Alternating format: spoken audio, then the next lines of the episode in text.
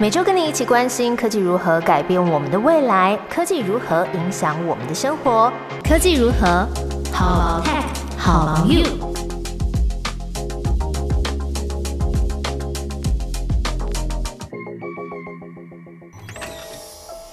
Hello，大家好，我是 Momo，，又见面啦！科技如何很快推出第二集喽？这样的频率大家要跟上，赶快订阅节目，一起听听看有什么科技的新应用，运用科技让自己更 smart 的生活。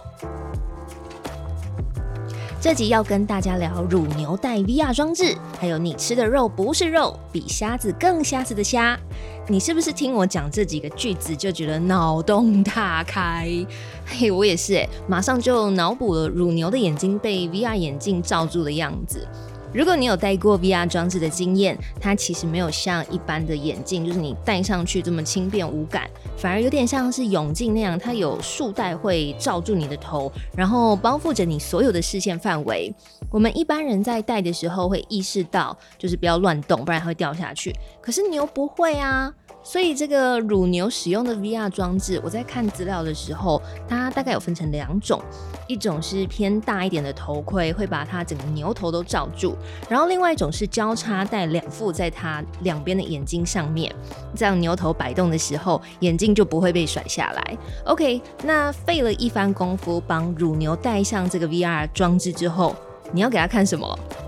土耳其的洛农呢，他就跟他的乳牛大军们分享的是一大片宽广又绿油油的牧场，这样子可以降低乳牛在室内无聊、空间又受限的压力，有点像是我们现在因为疫情的关系，没有办法随心所欲的出国去玩，所以呢，在家里打开电视看一下 YouTuber 拍摄景点的那个影片，让自己仿佛置身在国外那种安慰自己的感觉。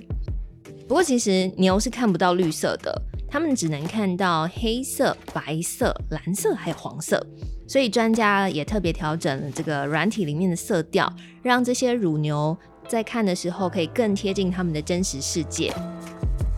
那说到这边，你是不是也觉得说，哎，那西班牙斗牛士他在甩那条红色的布啊，为什么牛看到了会俩拱呢？因为那条布在前面就是动来动去嘛，一直甩，一直甩，一直甩，一直甩，一直甩。啊，如果有人在你前面一直拿那条布甩来甩去，甩来甩去，你应该也会觉得说，到底是在干嘛？所以好像也比较可以理解牛为什么会冲过去了。好，回到乳牛的话题，有研究显示说，环境的条件跟乳牛的健康会有很大的关联，那么也连带着影响乳牛它奶的质量跟产量。所以现在蛮多的畜牧业都会改善饲养的环境。主张人道饲养。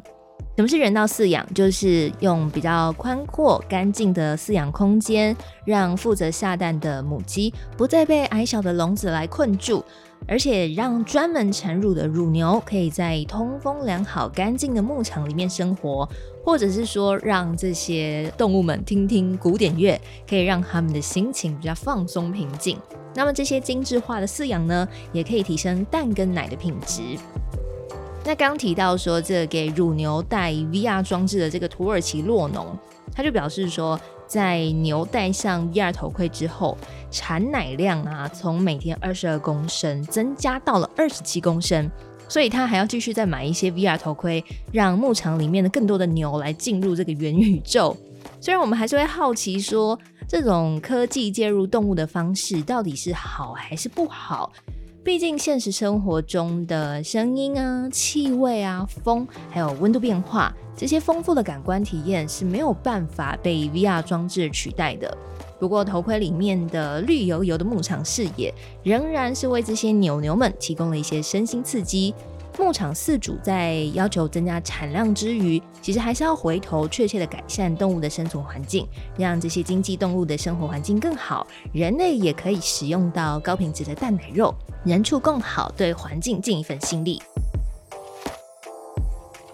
那么也有些人呢，他会积极的改变自己的饮食哦，来贯彻他们对于环境永续的理念，像是吃素。接下来我们就要讨论人造肉跟人造海鲜的新食物科技。在研究这些人造食物是什么做的之前，帮大家简单科普一下：全球的畜牧业占据的这个土地面积大概有一个非洲这么大。那饲养动物的温室气体的排放量也远远的超过人类活动，像是开车啊所制造的。所以呃，除了常见的宗教因素，还有人道因素之外，有一些素食者他们是基于环保的理念来尝试这些替代性的食品，像是他们就可能不喝牛奶，改喝杏仁奶呀、燕麦奶。我自己有喝过，感觉比较像是另外一种风味的豆浆。那么现在星巴克也可以选择加燕麦奶啦，大家可以试试看。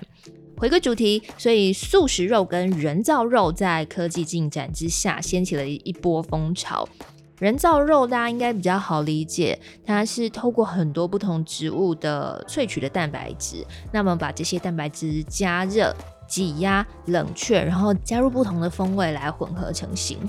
可以让我们吃起来的时候呢，觉得嗯，好像是真的在吃肉一样。But 就是这个 But，那么人造虾呢，它是用什么做的？新加坡有一家研发人造食物的科技业者，他们是透过干细胞来生产虾子等等的海鲜食物。两个创办人呢，都是具有干细胞生物学背景的学者。他们是从活虾的身上来提取细胞的样本，然后浸泡在营养液里面繁殖，细胞就会长出口感像是真虾的那种碎肉块。哦，我本来还想说，平常吃虾子的时候，不是要用剥虾来呃检测这个虾子到底新不新鲜吗？原来他们的虾是已经直接变成像绞肉那样。然后业者的目标呢，是在明年二零二三年左右，消费者可以在高档的餐厅里就点到由人造虾末入菜的虾烧麦。一道虾烧卖的价格差不多会落在新加坡币二十到三十元之间，所以折合新台币是四百块到六百块之间。而且他们规划说之后还要再推出蟹类或是龙虾类的产品。诶，如果你去新加坡的话，你会想要点这个人造烧麦来吃吃看吗？我原本以为使用干细胞做的这种呃生计食品，它会有一定的身价，不过听起来好像也是一般人可以点来尝试看看的这个金额，我很好奇耶，大家可以留言跟我分享一下哦。然后根据业者他们委托吃掉公司做调查，新加坡大概有七成八的民众，他们是对人造海鲜保持着开放的态度，那是基于环境永续啊，还有健康安全考量。也有一部分人呢，可能会跟我比较像，他们是对于新蛋白质食品蛮好奇的这种好奇心，想要尝试看看。